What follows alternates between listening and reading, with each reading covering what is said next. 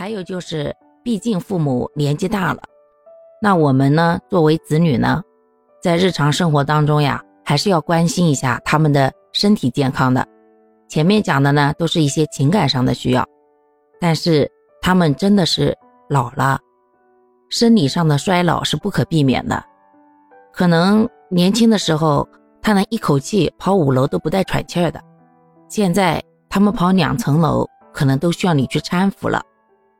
或者说眼睛也看不见了，穿根针、引个线都需要请你帮忙了。有很多我们觉得习以为常的小事儿啊，他们都已经没有办法再独立做到了。而我们因为工作的原因呢，可能并不怎么能陪伴在父母的身边，一年当中都难得能有几天聚在一起。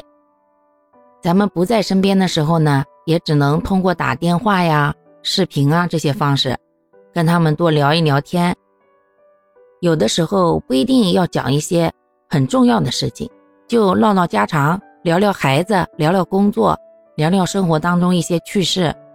他父母啊，听着孩子在跟他说话，叽叽喳喳，他就会觉得很舒服。这是一种情感上的需要吧。然后关于父母的身体呢，咱们真的要引起重视的，毕竟他们那辈儿啊，省吃俭用惯了。有时候有点不舒服呢，也舍不得花钱，不当回事。作为子女呢，偶尔还是要多关心一些。